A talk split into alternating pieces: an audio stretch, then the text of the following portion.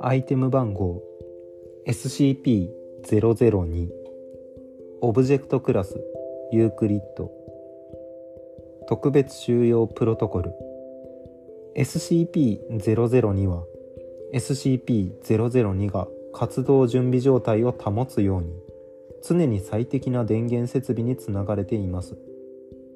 停電の際には非常隔壁が対象と施設の間に張られ隣接施設は退避区域になります。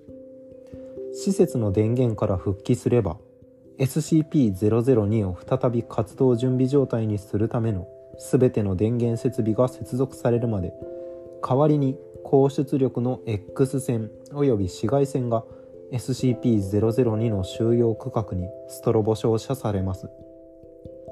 収容区画は常に減圧されています。最小2名の職員が SCP-002 の20メートル以内の範囲または SCP-002 の収容区画にいる必要があります。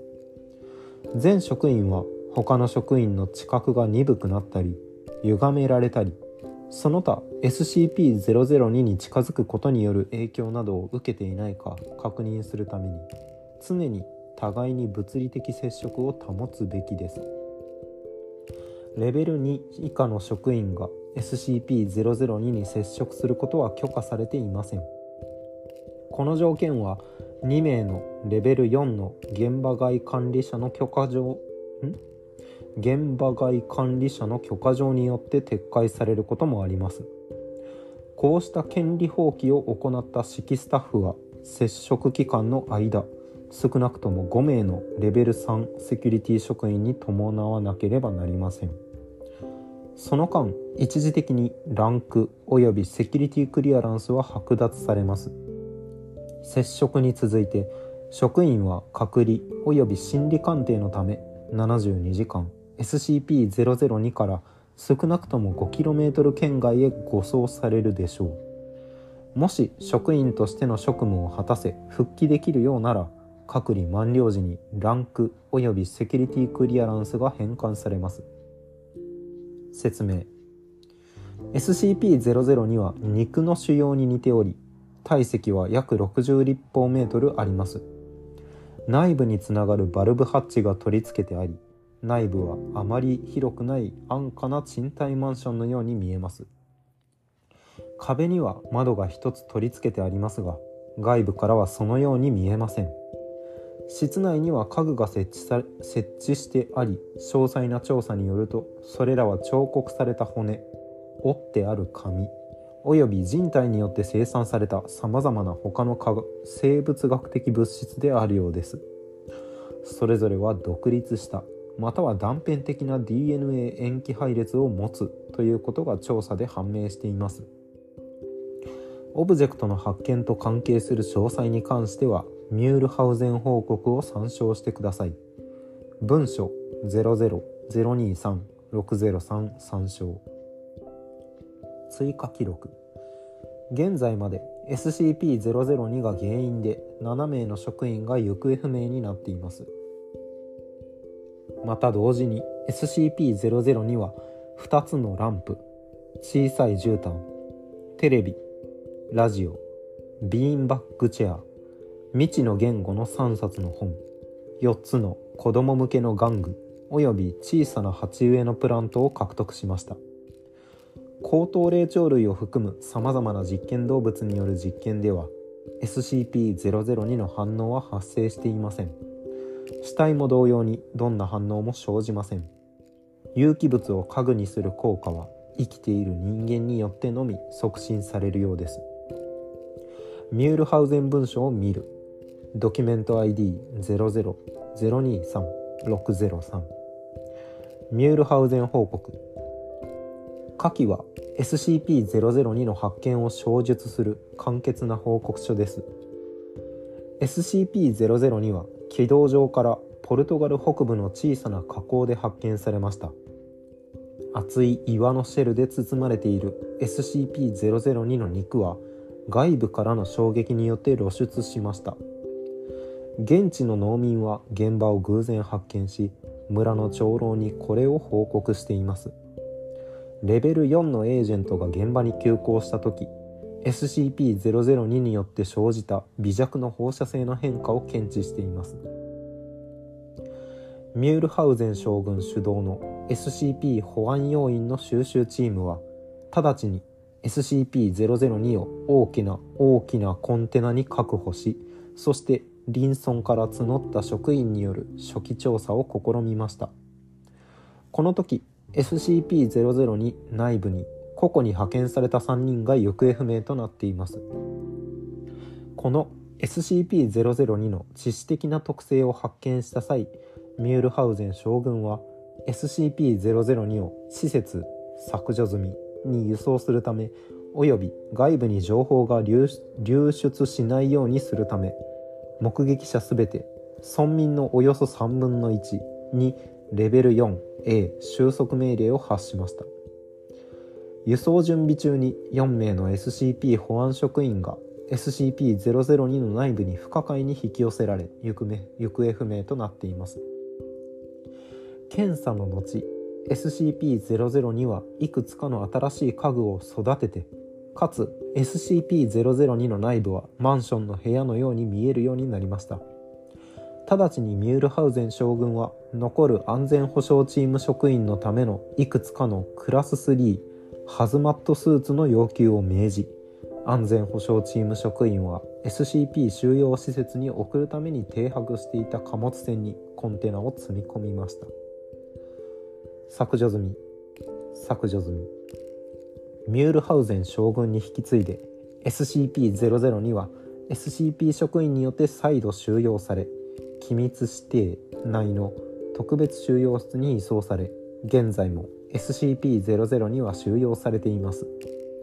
ミュールハウゼン将軍の事案以降レベル2以下の職員は2名以上のレベル4職員の承認なしでは SCP-002 への接触が禁止されています。変容構造注目記事生命のタグがついています。隔離施設内の SCP-002 という画像がありますが白黒の大きい倉庫コンテナのようなところが映されており真ん中になんだこれ水の丸い水の玉みたいな鉄かなこれ。何かが浮いてる感じですね。奥にその玉に向かって入るためのはしごのようなものが見えるような気もしますが。えー、何？常に最適な電源設備につながれています。特別収容プロトコル。活動準備状態を保つようにしてます。常に減圧されています。最初2名の職員が収容区間にいる必要がある。お互いに物理的接触を保つ。知覚が鈍くなったり歪められたり近づくことによる影響などを受けていないか確認し合ってください。肉の腫瘍に似ており体積は60立方メートル。60立方メートル？あ体ん？体積って見た目のでかさとあんまり関係なかったっけ？体積。密度みたいな話でしたっけ？文系なんでちょっと。文系を言い訳にしていくスタイル。内部につながるバルブハッチが取り付けてあり内部はあまり広くない安価な賃貸マンションのように見えます。壁には窓がありますが外からはその窓はないように見える。中には家具がある。それらは人体で生成されているようなもの。それぞれは独立したまたは断片的な DNA 塩基配列を持つということが調査で判明しています。混ぜて作ってるとかじゃないんだな。人一人家具一つ。みたいな感じかな。ランプ絨毯テレビラジオ椅子。未知の言語の3冊の本。4つのおもちゃ。小さな鉢植えのプラント。7人の職員。でできたって感じですかね。高等霊長類を含むさまざまな実験動物による実験では反応は発生していません。人間に対してのみこれが行われている。発見当初はポルトガルにある火山の火口で発見された。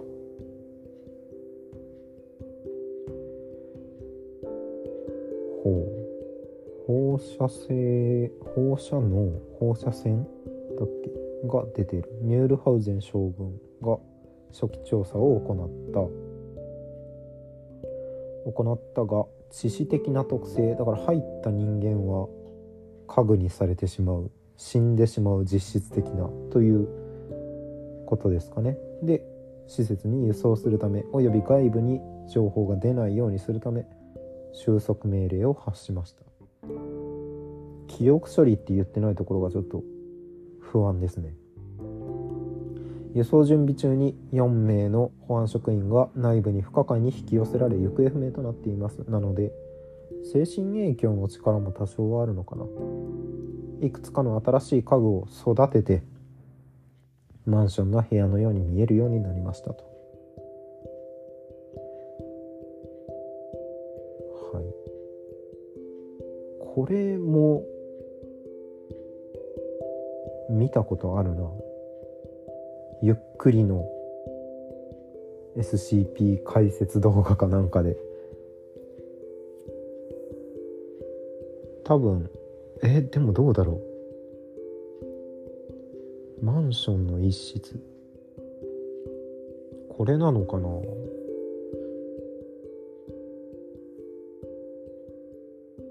あんまりなんかその動動画の方はピンクの本当に人間の内臓というか肉肉しい部屋のイラストがグロい感じで置かれてたりとかしてすごい視覚的に分かりやすかったんですけどこれは報告書上では外部しか見えてないのでちょっと同一のオブジェクトかどうかは確信を持ってはいませんがかなり似てるのが私は知ってますね。002だからまあ有名どころというか何らかのコンテストとかで優勝したオブジェクトなのかもしれないですね。ということでこちらもリクエストでした。ありがとうございます。ではまた次回お疲れ様です。